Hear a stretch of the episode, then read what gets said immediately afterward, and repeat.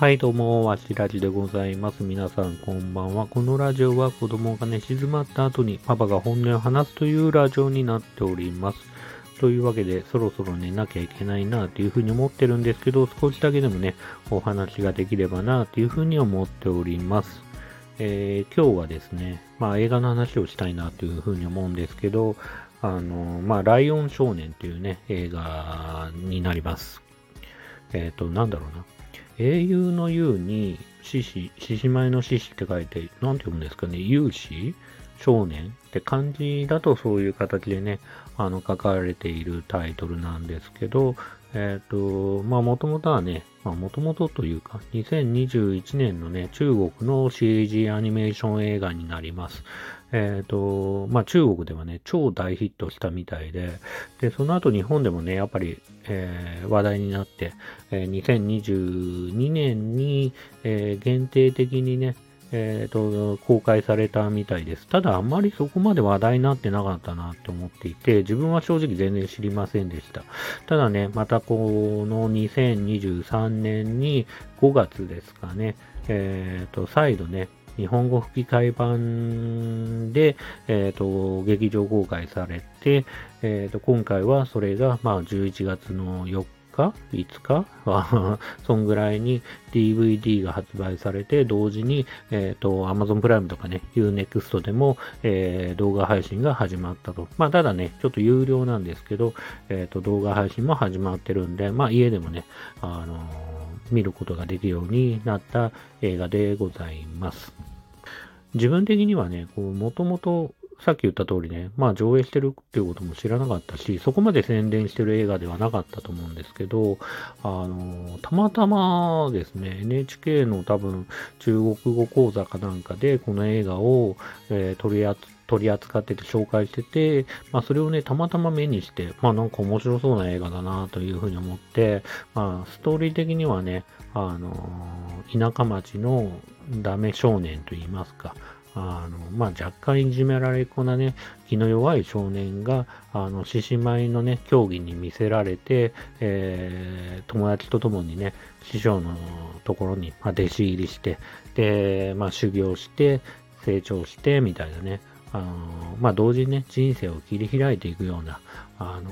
まあ、成長物語といいますか、あーな感じで、まあそれをね、あのさっき言った通り NHK のね、中国語講座で見たときに、えっ、と、すごくね、こう、昔のカンフー映画みたいに、まあ修行して強くなるとか、そういう印象を受けたし、なんかこう、まあ少林サッカーとか、とはまたちょっと違うのかもしれないけど、まあそういうユーモアもありながら、あの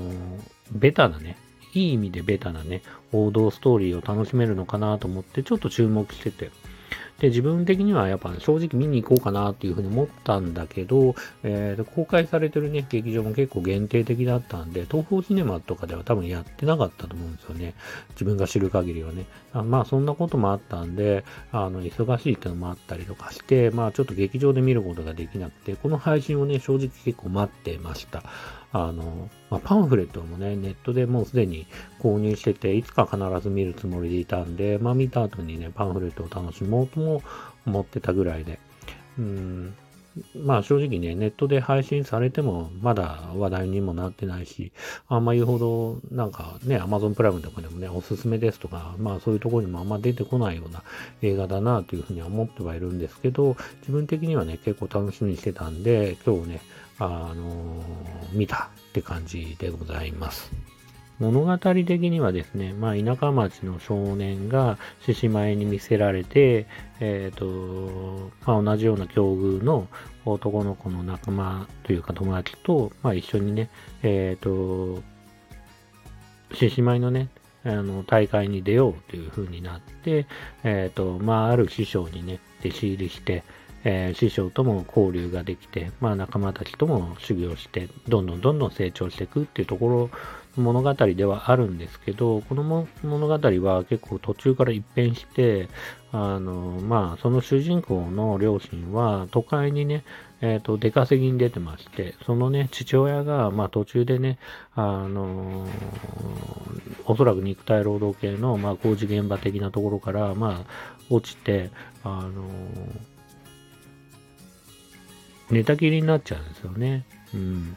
で、寝たきりになってしまって働けない分、まあ主人公は18歳って設定ではあるんで、まあ都会に出て一人でね、あの、働きに出て、必死に働いて、肉体労働系を行って、で、結構まあその場でね、まあ、その仕事のね、量的なところでも、まあ、若干のいじめがありながら、あダブルワークというか、まあ、トリプルワーク、もっとしてんのかな、あして、必死に必死に働いて、まあ、お金を稼ぐっていうシーンがあって、ちょっと自分はね、こう、結構思ってたものと違うなと思ってて、すごい楽しみにしてて、あの、結構いい意味で王道まあ、いい意味で、あの、サクッと見れるというか、まあ、そういう映画を想像してたんですけど、結構、まあ、ヘビーだなっていうふうに思って、まあ、ね、皆さん働いて、皆さんもちろんね、あの、どんな人でも必死に働いて頑張ってね、生きてるっていうのはわかるんですけど、まあ、ちょっと、まあ、なんだろうな、若い子がそういう形でね、一生懸命働いてるって、まあ、いつかね、体を壊してしまうんじゃないかって心配だったりとか、まあ、そういうことを考えると結構見ててきついなっていうふうには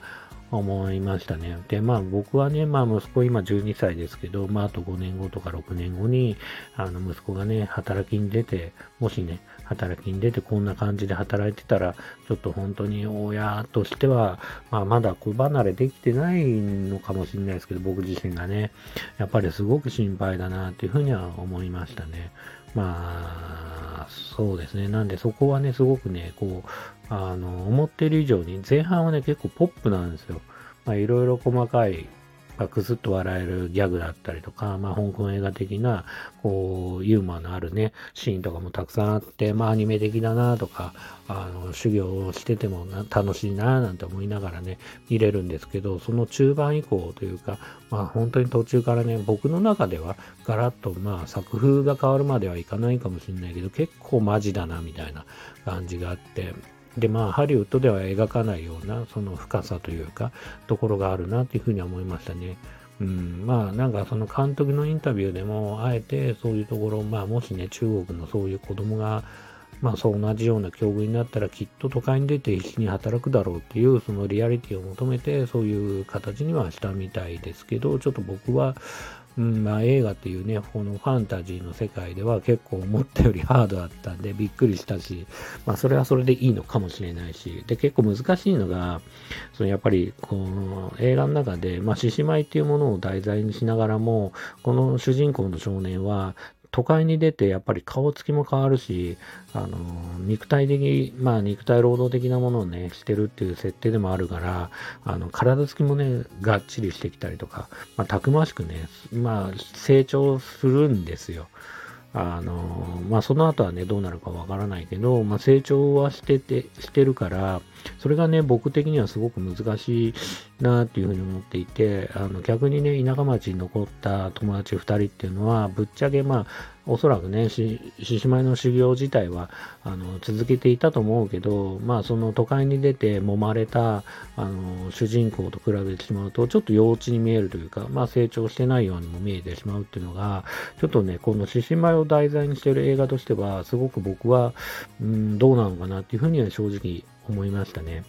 ただまあ、それはそれでね、リアルなものとして、まあ、その、あくまでも獅子舞をきっかけに、その少年もたくましくなったりした部分は確実にあるし、やっぱり最終目的として、獅子舞の競技で、まあ、一番を目指すってところは、物語の、まあ、なんだろうな、あの、軸として、えー、最後までブレてないところもあるんで、まあそこをね、どう評価するかっていうのはちょっと難しいところではあるんですけど、僕はね、個人的には、まあせっかくね、獅子舞の映画なんで、まあそれはそれでね、まあ獅子舞の修行だったり、獅子舞に関する何かでやっぱり成長、まあまあね、試合中に最後やっぱり成長したり、そのトラウマとかいろんな、えっ、ー、と、越えられない壁をね、越えるっていうシーンはあるんで、まあもちろんその、それでもいいのかもしれないですけどね。やっぱりじゃあ、獅子舞の修行なり、獅子舞の試合で勝つことで、やっぱり、こう、男が男らしくという時代はもう終わったのかもしれないですけど、まあなんかそのたくましく育つってところは描けてなかったところもあるんで、そこはね、すごくね、もったいないなって感じは、個人的にはしましたね。複雑な気持ちになりました。あとはそうですね、まあ中国映画、最近ね、前もこのスタンド FM でもお話ししましたけど、まあネットフリックスのモンキーキングって映画を見て、まあ映像はね、十分に綺麗だったし、今回のその、えー、ライオン少年に関しても非常にね、美しい CG アニメーションが、本当田舎町らしいね、田舎がすごく表現されてるだろうし、あの、まあその四季折々、まあ四季のね、まあ綺麗なね、あの映像というか空気感とか、あの天候とかね、いろいろそういうものが、まあ、CG でね、うまく表現されてたんではないかなっていうふうに思ってるんで、まあ昔で言うとね、中国アニメーションというか、まあ CG アニメってイコール、その、やっぱりレベル低いよねっていう印象はありましたけど、この映画に関してはもう本当にすごい素晴らしいなっていうふうに思いましたんで、まあそうやってね、やっぱり差別するのは良くないかなっていうふうに思います。えっ、ー、と、そうですね。ただね、その、ちょっとだけ残念だったのは、モブキャラですよね。やっぱりその、前に同じくね、このラジオでも話した通り、あの、サンドラウンドのモブキャラのレベルが低かったって話したんですけど、この映画に関しても、モブキャラに関しては、まあそのモデリングもそうだけど、モーションのその動きのなんかぎこちなさもすごくね、残念に思ったんで、まあそこがね、えっ、ー、と、ちょっと違ってたら、すごい満点な CG だったんじゃないかなっていうふうにも思います。というわけで、少しだけね、お話をまとめると、この映画ね、すごくね、昔ながらのカンフー映画、例えばジャッキー・チェンで言うと、スネーキ・モギン・邪剣みたいな、まあ、いじめられっ子とか、まあ、そういう身分の低い人間が、まあ、修行して強くなって、まあ、あの、ハッピーエンドっていう感じのね、映画のように思っていたんですけど、あの、実際はね、まあ、あまりこう、レビューとかでもみんな違和感なく見てるみたいですけど、僕は個人的には大都会に出て働いてるシーンっていうのは見てて、まあ、しんどくなったなっていうふうに思ったし、思った以上に、まあ、ハードな展開があるなっていうふうに思いました。まあ、それがね、まあ、この映画のギャップとして、そのやっぱり落ちてる時は落ちるというか、まあそういうところから、まあ、落ちるって言い方良くないかな。まあそういう仕事をしてる人もたくさんいるんであれですけど、まあ少なからずしんどい状況。しんどい状況で、まあね、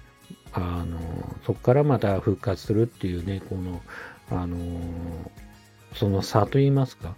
あの強弱といいますか、物語のね、浮き沈みといいますか、そういうところがね、あの極端にね、いい意味で、まあ振り、振り幅がでかいっていう意味では、あの、非常に物語がね、あの、盛り上がるっていうのもあるかなっていうふうに思うんで、まあ一概にね、これ好きだよとか嫌いだよって言いづらいなっていうふうには思ってるんですけど、まあ、そうですね。まあそういうところがある映画だなというふうには思いました。あとはまあ CG に関しては、まあ十分にね、レベルの高い CG であの見てて、他のね、海外のアニメに圧倒的に負けて見てらんねえわなんていうことはないんで、まあそういう意味でも、あの、ぜひぜひね、あの、今、ネットフリックスなり、Unext なり、まあ、有料ではありますけど、あの、ネット配信も始まってますし、まあ、DVD とかもね、発売も開始されてますんで、まあ、ご興味ある方はぜひぜひね、まあ、別に僕、ステマ的にね、お金もらって宣伝してるわけではないですけど、あのぜひぜひね、あの見ていただければなというふうには思っております。というわけで本日はですね、えっ、ー、と、まあ、えー、ライオン少年をね、えっ、ー、と、紹介させてもらいました。それでは皆さん、またまた、バイバーイ。